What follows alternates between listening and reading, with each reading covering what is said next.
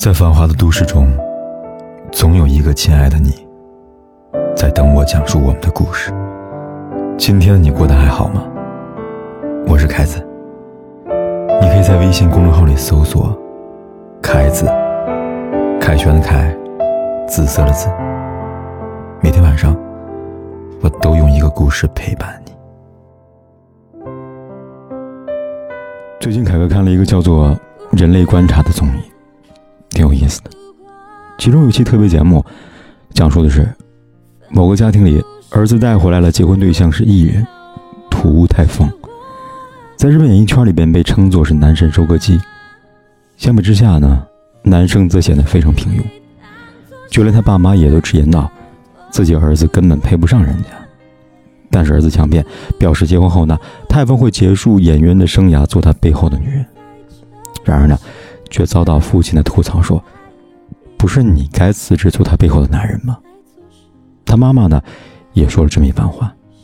他说：“交往的时候呢，可能会觉得自己呢并不在意收入上的差距，但回归现实，最后受伤的会是他。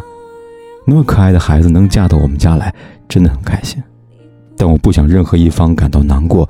这样的话，你必须要加油了。”不得不说，这位妈妈的三观太正了。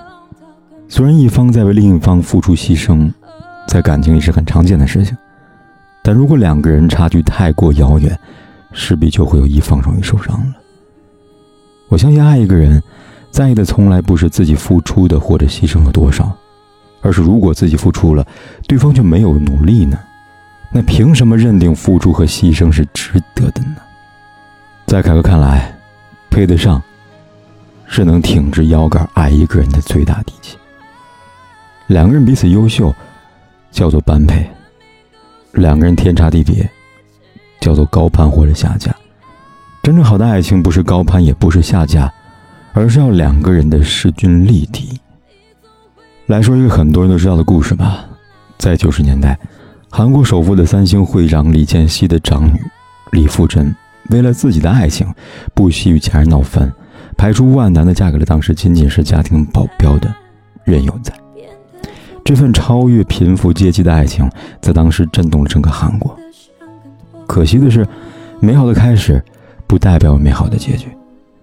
任佑宰在岳父的提携下，成为了三星电机的副社长，但因为他能力不济，即便给了地位、职位和金钱，也依然没有办法管理好公司，甚至还抱怨连连。而李富真却恰恰相反，她拥有果断的性格和聪慧的大脑。不到十五年，他名下的酒店销售额涨幅超过了六点五倍，轻易就霸占了韩国女首富的位置。于是夫妻二人的差距越来越大，曾经真挚的爱情也变得一塌糊涂。任佑宰染上了酗酒的恶习，甚至开始对妻子家暴。此时李富真也终于明白了，她与丈夫差的不仅仅是家世，还有精神的高度。在二零一七年的七月份，首尔家庭法院。判决二人离婚，至此，这段跨越贫富地位的爱恋就以悲剧结尾了。三观、能力、家庭高度不一样的两个人，最终慢慢的毁掉了从前的默默温情，给过去的人生留下了一个不体面的段落。记得有位读者曾经留言过类似的问题，他本人乐观开朗，家境不错，自己努力工作，而男友的家庭条件就非常一般。若只是如此就罢了，毕竟贫穷可以改变。但这姑娘男友呢，偏偏是一个非常懒散的人，不求上进，眼看着就要而立之年了，却连一份正式的职业都没有，吃穿都要靠女友供给。所以很显然，这份爱情没有走到最后。后来姑娘对我说：“她说，我不在乎他现在穷一点，但是我一点也看不到他努力的样子。”我是一个积极向上的人，真的没办法接受这样子呀。是啊，有时候真的不是不爱，而是彼此的差距和隔阂让你没法再爱了。人生中的很多爱恋，并不是毁于两个人之间的差距悬殊，而在很多时光里，那些差距一点也没有被拉近呢。希望最后熬成了失望，曾经的爱也就不复存在了。知乎上有这样一个问题：势均力敌的爱情是一种怎样的体验？其中一条回答是这样说的：相互理解，相互追逐，因为持平，所以不论怎么跑都不用担心弄丢对方。我不用因为高攀你而忐忑不安，亦不用因为下降你而居高临下。我们之间的激情与默契，不是那些一个无限自我、一个无限付出的不平等关系可以给予的。我想要的是一份对等的爱情，既不仰望，也不俯视。因为没有亏欠，爱与自由终于走到了一起了。在这对等的爱情里，有一对夫妻，即使相隔了半个世纪，也依然为人津津乐道。他们的爱情被称为佳话，他们的名字是钱钟书和杨绛。钱钟书和杨绛是一见钟情，清华大学。古月堂前，这对才子佳人邂逅，拉开了二人之间的爱情序幕。在往后的数十年的爱情婚姻中，令人难以置信的是，“比赛”二字占据了大部分时间。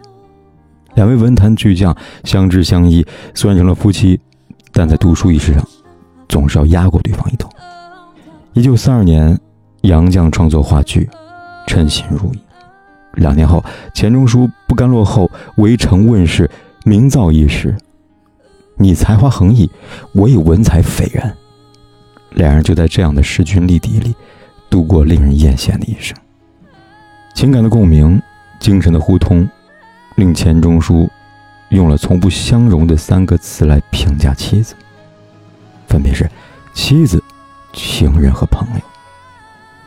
在钱钟书逝世后，杨绛发出了“家在哪里？我不知道。”我还在寻找归途的感慨，而后她的人生全部用来整理丈夫的手稿。直至二零一六年的五月二十五号，享年一百零五岁的杨绛去世。爱情里所谓的棋逢对手，至今难寻。大致如此吧。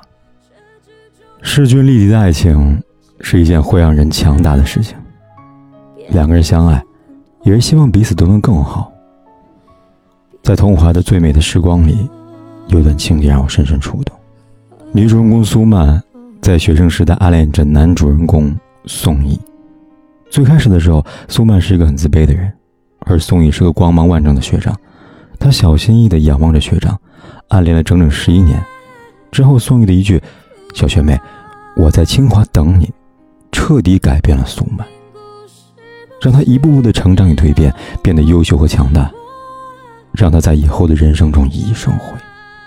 他说：“我庆幸我爱上了他，因为我爱的人是他，所以我努力让自己变得更好，努力做一个善良的人，努力热爱每一天的生活，努力用积极的态度去面对挫折。因为他，我从一个自卑的人变成一个自信的人；因为他，我明白了追逐梦想的感觉；因为他，我觉得自己变得更美丽了。这世上有许多种爱情。”有浪漫动人，有的缠绵悱恻，有的沉沦痛苦，有的细水长流。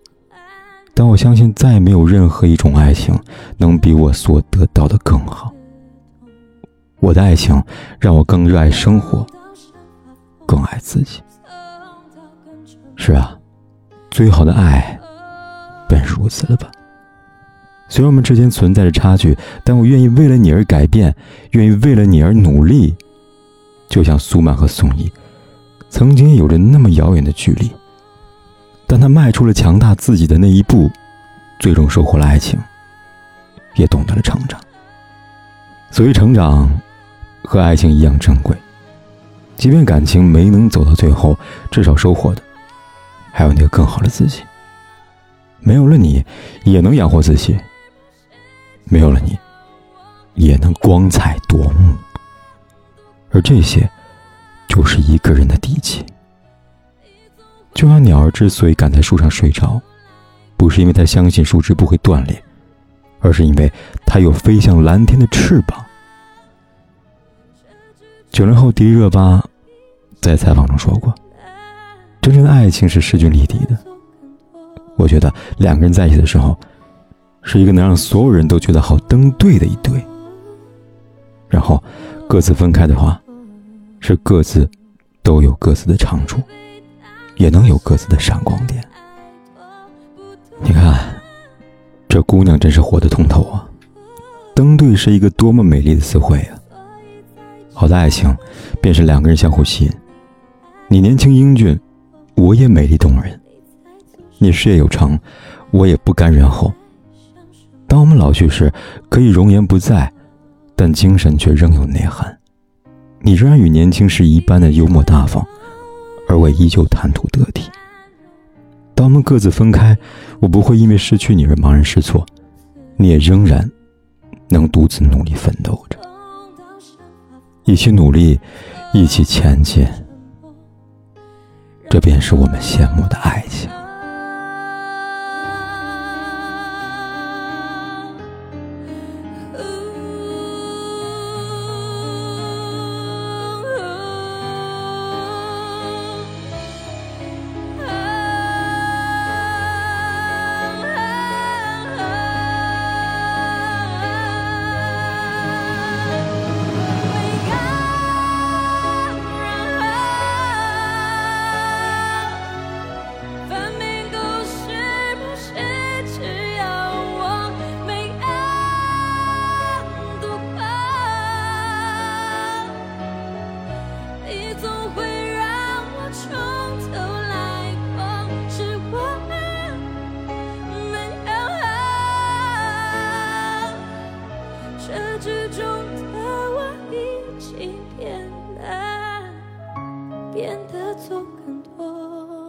不管天有多黑，夜有多晚，我都在这里等着，跟你说一声晚安。